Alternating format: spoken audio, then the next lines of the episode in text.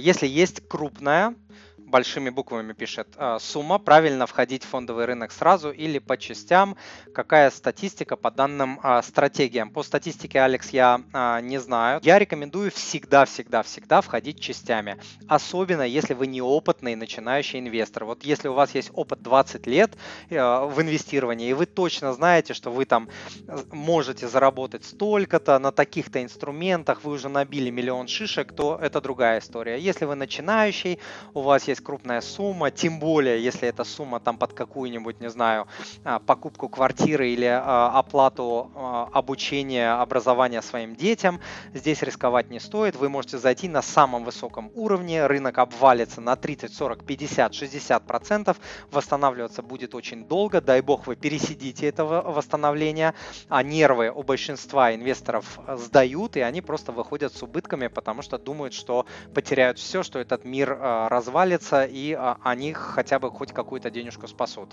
Поэтому берите свою крупную сумму, делите ее на 12 или лучше на 24, 36 частей и входите равными долями каждый месяц или, допустим, там каждый квартал, если захотите комиссии немножко оптимизировать, комиссия э, брокеров. До этого, конечно, я рекомендую эту крупную сумму перевести в доллары, ну, вы знаете все, мое мнение. Дорогой друг, если то, что вы услышали, было для вас полезным, то, пожалуйста, подпишитесь на мой канал, оставьте отзыв на iTunes или в Google подкастах, или просто пришлите мне электронное письмо с вашим отзывом. Я читаю все отзывы лично.